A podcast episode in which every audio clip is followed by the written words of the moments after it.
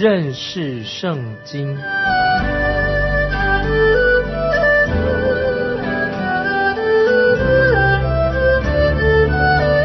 认识上帝的话，把上帝的话带到全世界。本节目是由认识圣经机构和环球广播电台联合制作，欢迎收听。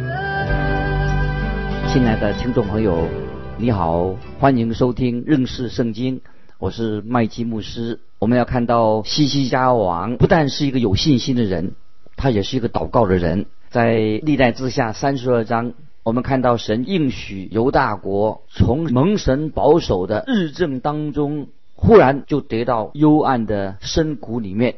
我们看到西拿基利这位亚述王再一次的来攻击，准备攻打耶路撒冷。他很狂傲，他恐吓百姓。现在我们来看历代之下三十二章第一节。这虔诚的事以后，亚述王西拿基利来侵入犹大，围困一切坚固城，想要攻破占据。西西家王却奋勇坚固的来保卫国土，因为他的信心是建立在神的身上。他鼓励百姓要信靠神。接下来我们看七八两节，你们当刚强壮胆，不要因亚述王和跟随他的大军恐惧惊慌，因为与我们同在的比与他们同在的更大。与他们同在的是肉背，与我们同在的是优华我们的神，他必帮助我们，为我们征战。百姓就靠犹大王西西家的话，安然无惧的。接下来我们看到西拿基利王就派遣使者来恐吓百姓，想要击垮他们的士气，以及摇动他们对神的信心。接下来我们看十四十五节，我列祖所灭的国，那些神中。谁能救自己的民脱离我手呢？难道你们的神能救你们脱离我手吗？所以你们不要叫西西家这样欺哄诱惑你们，也不要信他，因为没有一国一邦的神能救自己的民脱离我手和我列祖的手，何况你们的神更不能救你们脱离我的手。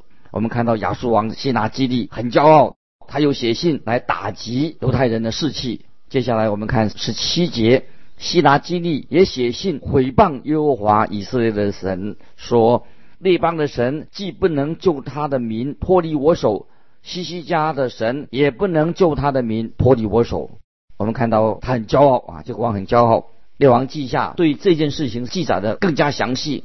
当西西家王接到这封信的时候，他就进了圣殿，在神面前展开书信。他就向神祷告，这个祷告记载在《列王记下》十九章十四到十九节。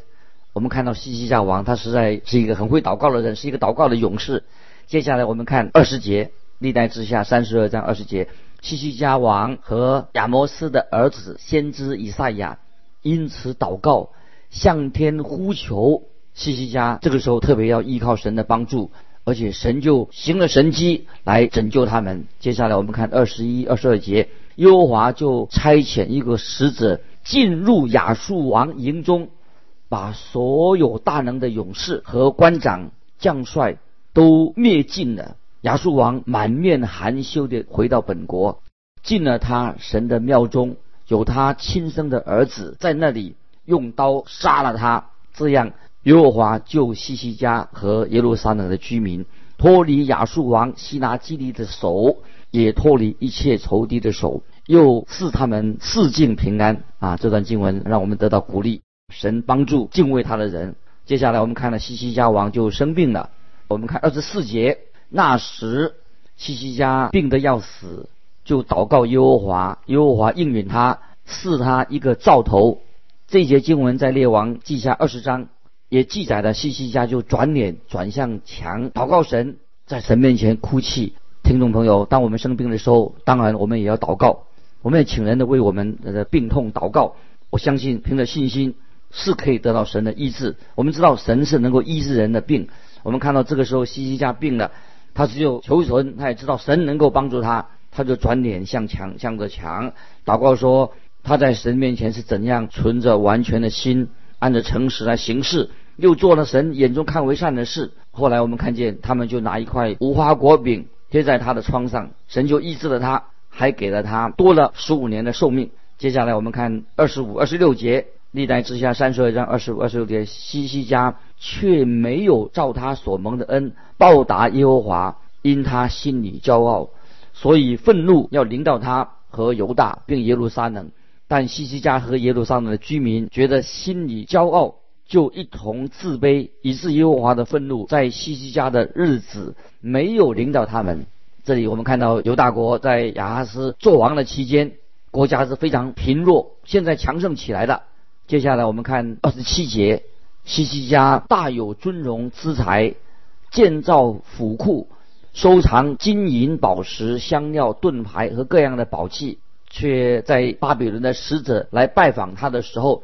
西西家王竟然这么愚蠢，向他们炫耀国家的财富啊！这个记载在列王记下二十章十二到十九节啊，列王记下也有记载。这个时候我们要看神对这样的一个发生的事情，神怎么说？现在我们看历代志下三十二章三十一节，唯有一件事，就是巴比伦王差遣使者来见西西家，访问国中所献的骑士。这件事。神离开他，要试验他，好知道他心内如何。这节经文我实在不知道怎么样来解释、来解说才好。西西家本来要死的时候，那如果他就是那个时候死去了，就不会发生了。结果感谢神，神就延长他寿命。之后他却做了三件愚蠢的事情。哪三件愚蠢的事情呢？第一就是他向巴比伦炫耀国库的财宝，后来就导致了困难重重。接着他又生了一个败家子马拉西，是在南国历史当中最坏的一个王。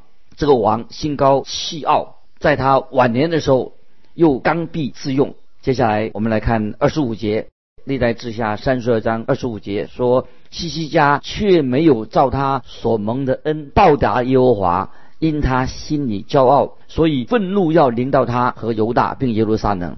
西西家王在神所预定要死的时间，如果他离世了。就好了。可是我们知道，我们都要小心啊！作为这个事情，我们要做警惕。神留我们存活在这个世界上，给我们留了一口气，千万我们不可以因此就做了任何羞辱主名的事情啊！这是我们要警惕这一章的教导，我们应该领受这个教导很好。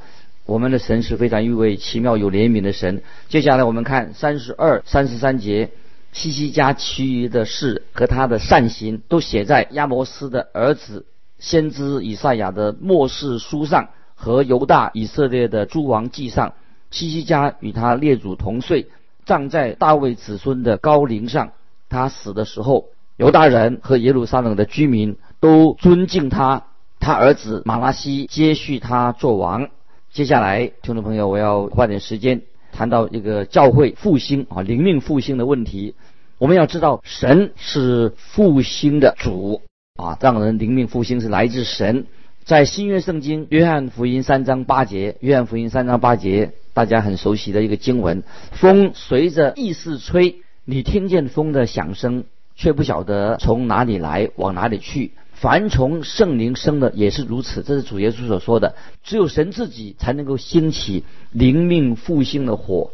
神的全能透过他圣灵的工作在其中运行。神不是你我的仆人。你我不能够命令神要为我们做这个事做那个事。我有时听见有些基督徒的祷告，好像是在命令神来替他做事。听众朋友，我们绝对不可以命令神来做事，我们只能说愿主的旨意成就。在旧约先知以利亚在加密山上他的奇妙的经历，那个时候有巴黎的先知疯狂的吼叫，像疯子一样，却不能叫火从天上降下来烧灭他们的祭物。但是先知以利亚把石头按着次序排好，也把木材摆好，献上祭物，又在四边浇了水，然后他才向神祷告。那么以利亚和我们有一样的性情。那个时候他怎么说？他对神说：“我们所能做的，所能做，只能够就把石头按着次序把它排好，加上木材，摆上祭物，求神，神自己降下火来吧。”那么这意思，我想我们应该了解。以利亚知道火是。从神那里所差来降下来的，神就回应了先知以利亚的祷告。有位年轻的父亲啊，曾经对我这样说，他是怎么说呢？他说：“我常常以为自己能够解决问题，但是我现在我所知道的，我自己解决不了问题，我最需要的乃是神来帮助我。今天我们也看到啊，有些关于认识圣经啊，一些大家多研究圣经一些活动，无论男女老少都渴慕认识神的话，这是很好的。但是我们也看到有些啊宗教人士哈，他企图要利用人。就常常塞给他们一些教导他们一些啊不好的啊没有什么用处的资讯啊他们有时他什么教都教来教导这个教导那个，可是他们并没有认真的来认真的教导神的话，这是很重要。我们要教导神的话，才能够带来人的灵命的复兴。在新约路加福音十一章十一节，新约路加福音十一章十一节，主要是说，如果你的儿子求饼。反给他石头啊！我们会不会？你的儿子求饼，反给他石头？当然我们不会。我们要把什么给他？给他们呢？就是把神的话给那些要需要的人，按照正义来分理真理的道。所以我祷告神，就私下今天也私下灵命复兴啊，让我们灵命能够复兴。如果复兴能够来到，是因为一定是神主导的，是神的工作。所以我们最重要的，我们要在神面前，我们自己啊，在神面前要做这个反省。如果听众朋友你要自己灵命复兴，你一定要问自己几个问题。第一个问题，你是不是一个诚实的人？在神面前，你诚实吗？第二，你真正是一个实事求是的人哦，一个诚诚恳恳做事情的人，你是这样的人吗？第三，你是对神很忠心吗？你对你你这个人是值得神信任的人吗？那第四，你有过圣洁的生活吗？那么今天我们周围都是许多色情污秽的这个黑暗的世界，你仍然，我要问你说，你是不是一个圣洁的人？第五啊，你愿不愿意成为一个侍奉神的人？在神面前，你愿意为主舍弃你自己吗？那几个这几个问题都是要让我们自己要反省。没有这些，我想你要求灵命的复兴是不可能的。以前有个布道家穆迪啊，他听他听曾经听到啊，他说曾经有一个人啊这样说，也是一个传道人这样说，他说神现在正要寻找一个完全顺服神的人。他听到这个穆迪听到以后，他就回答说：“我是因着神的恩典，我愿意做这样的人。”后来我们知道穆迪他就悔改信主的，他果然成为这样一个人。可是到了墓地，他传福音，很多人信主了，是一个好伟大的布道家。在他临终之前，他也这样说：“他说，他怎么说呢？在他临终之前，他说到现在为止啊，我还没有看到一位真正全心全意降服在神的旨意的人。”那听众朋友，这是让我们可以啊做一个反省，做一个反省，在神面前，你是否愿意全然的顺服神，让神？透过我们能够活出耶稣基督的生命，能够这样，我们才能够把福音、把生命的活水传给这个饥渴的哦饥渴的这个世界。所以，听众朋友，在神面前，我们真正啊要常常反省，我们是不是是这样一个人完全顺服啊神的旨意？接下来，我们继续讲到西西家王啊，他虽然多活了十五年，他却向巴比伦使者炫耀他国中的财宝。所以就引发了后来巴比伦王尼布加尼撒入侵，因为他知道他的金库在哪里，所以这些金库都被他夺去了。那么以色列的黄金诱使诱惑使巴比伦来巴比伦来侵略他们，所以我们看到西西家在年老，他这个事情做了为了炫耀金子这件事做了太愚蠢了。其次，我们也看到他的儿子马拉西做王的时候才十二岁。表示说，西西家王是他，因为他延年益寿啊，他延长他的寿命。那么他在这段时间呢，他的小儿子马拉西才出生的。你知道马拉西这个王是怎么样一个人吗？他是一个最坏的王。他在他执政的期间目中无神，所以啊，神就受到神的惩罚。接下来我们看历代志下三十三章一二两节。历代志下三十三章一二两节，马拉西登基的时候年十二岁，在耶路撒冷做王五十五年，他行耶和华眼中看为恶的事，效法耶和华在以色列人面前赶出外邦人那可证的事。我们看到已经了解了，西西家是一个很好的王，带领国家的灵性复兴。可是他这个儿子马拉西继位，他是一个最坏的一个王。听听众朋友，这个要怎么解释的？我也不知道怎么解释。很多事情啊，上帝没有把这个奥秘告诉我们，是无解的。我常常听到有些，也听到有些基督徒的家庭，他的父母很敬虔的父母，其实他孩子确实很顽梗、很顽逆、背逆神。那么常常不晓得是不是因为他们忽略了他们自己的孩子，父母敬虔，或或者说他们看见他们的父母假冒为善，哦，常常家里面吵架。啊，后来他们就失望的啊，所以因为家庭影响到了他们的儿女，那么也许这样我们能理解为什么这些年轻的孩子啊，他不信主的，但为什么有些儿女生在一个美满的基督徒家庭，他也会去变成一个不信的人？所以有些事情我们不能完全的知道，但是也许我可以举出两个可能的理由。第一个理由就是年轻人很容易受受到朋友的影响啊，他们受别人影响，那么所以也许经过经历一段时间以后啊，他们也许有一天就会重新回到回到神面前，回到家，他认为父母什么都不懂，这是可能是一个原因，所以他们就离开了神。也许另外一个原因啊，就是因为年轻人他有这种抗拒啊，很喜欢抗拒，有反叛叛逆，那么也许盼望他有一天他能够。明白神的话，神圣灵的感动他，盼望有一天再回到神面前。那么我们看到马拉西啊，马拉西这个悖逆的这个儿子，他做王是一个很坏的王，最后他也悔改的。那么我们知道马拉西他的恶行真是超乎人所能想象的。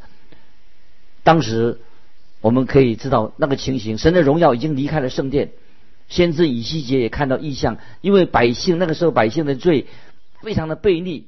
神的荣耀升起，就离开了圣所，离开了圣殿，然后神的荣耀就停在耶路撒冷城墙上。那时候百姓很恶劣，不悔改，也不愿意归向神，所以神的荣耀就离开了橄榄山，回到天上去的。所以后来圣殿就被毁了。在马拉西做王的时候，他做王了五十五年，他的做王时间比大卫、所罗门、比他父亲还久。为什么呢？其实这是因为神的怜悯，神对我们罪人实在是恒久忍耐，他不愿意有一人沉沦。我们知道神是代表永恒，神是不受时间相限制的，所以我们没有人可以强迫神要他听我们做事。我曾经听过有人有一个人这样说：如果我们要常常一直祷告，我们可以摇动神的手，神摇动神的手，一直祷告。就会摇动神的手，神就会做工了。但是我觉得我不同意这种看法，亲爱的听众朋友啊，神不是按照我们去摇动他的手来做工，神是按照他自己的旨意，按照他的时间来行事啊。所以我们可以看到是神给马拉西这个王给他时间啊，给他悔改，悔改。从那个历代志里面，我们看见啊，神啊是怎么样一位神。在列王记下二十一章也记载了马拉西这个王的的恶行啊，在历代志也重复他这个人呢实在是很邪恶，做了许多坏事。接下来我们看马拉西他的邪恶，他所做的事情。我们看三十三章第二节，重新建筑他父西西家所拆毁的丘坛，又为巴利足坛做木偶，且敬拜侍奉天上的万象。你看这个王。他拜偶像，拜巴利，跟亚哈也许别一样的邪恶。接下来我们看第四、第五节，在耶和华殿宇中足坛，耶和华曾指着这殿说：“我的名必永远在耶路撒冷。”他在耶路，在耶和华殿的两院中，为天上的万象足坛。你看马拉西他所行的恶行，他把天上的万象引到圣殿里面去，他拜。各种的星座设立占星术，马拉西在圣殿里面为天上的星座来足坛。接下来我们看第六节，他的恶行，并在心嫩子骨使他的儿女惊火，又关照用法术行邪术、立交鬼的和行巫术的，多行耶和华眼中看为恶的事，惹动他的怒气。马拉西王他这么热衷啊，甚至让儿女惊火。他直接的就是把婴孩丢在烧红的偶像这个炉子里面，他行巫术，他教鬼，太可怕了。接下来我们看发生什么事情。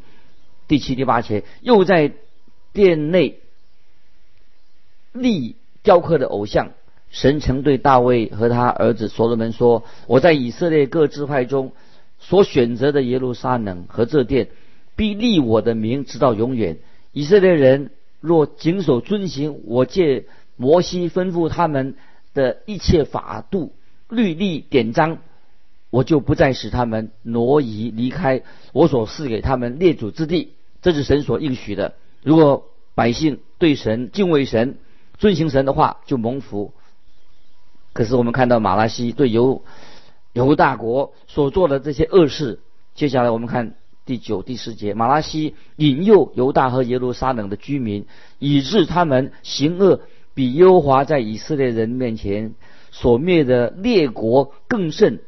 耶和华警戒马拉西和他的百姓，他们确实不听。这两节经文读起来，让人觉得人的心实在太刚硬了。所以我们可以确定，当时神的公义一定要神就要立刻进行审判，神要出手了。我们看十一节，所以耶和华使亚述王的将帅来攻击他们，用牢钩勾住马拉西，用铜链锁住他，带到巴比伦去。这时候我们看到马拉西，他这个是他的下场，没王可以当的，他被掳到巴比伦去。接着我们看十二十三节，他在极难的时候就恳求耶和华他的神，且在他列祖的神面前极其自卑。他祈祷耶和华，耶和华就应允他的祈求，垂听他的祷告，使他归回耶路撒冷，仍做国位。马拉西这才知道，唯独耶和华是神。这段经文实在也是太奇妙的，他的经历也是非常特别。如果是我的话，嗯，这个人实在认为他无药可救。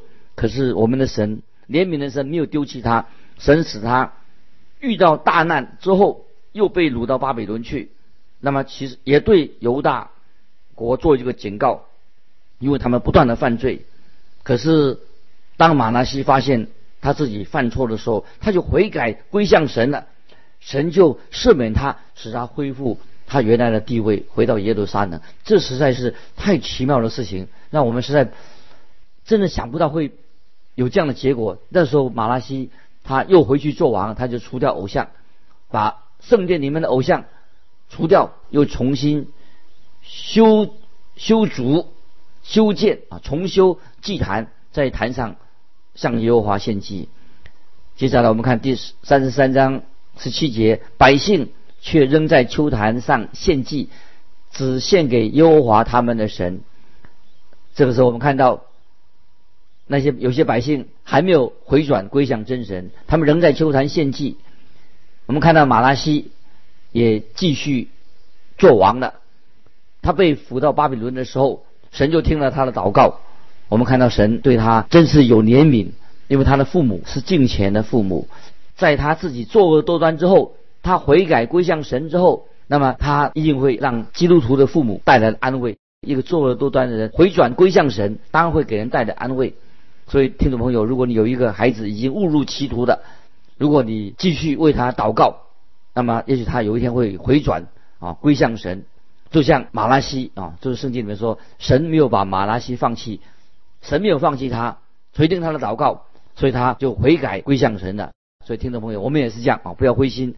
接下来我们看第二十一节，亚门登基的时候年二十二岁，在耶路撒冷做王两年，马拉西拜偶像啊，他的恶行影响他的儿子。所以他儿子跟他父亲也是一样，所做的事情一样。接着看二十二、二十三节，他行耶和华眼中看为恶的事，效法他父马拉西所行的，祭祀侍奉他父马拉西所雕刻的偶像，不在耶和华面前向他父亲自卑，这亚门所犯的罪越犯越大。亚门王在做王的初期，就像他父亲一样。听众朋友，今天我们看到这个经文里面有许多的属灵的教训，让我们可以做一个警惕。马拉西王终于悔改了，可是他的儿子仍然作恶啊！神有恩典，有怜悯，有慈爱，但是听众朋友，我们知道人的罪在神面前不蒙喜悦，越早归向神，对我们是越好。我们看见神是怜悯的神，也要我们悔改归向他啊！今天我们就分享到这里，听众朋友，如果你有感动，愿意跟我们分享，欢迎来信寄到环球电台认识圣经麦基牧师收。愿主祝福你，我们下次再见。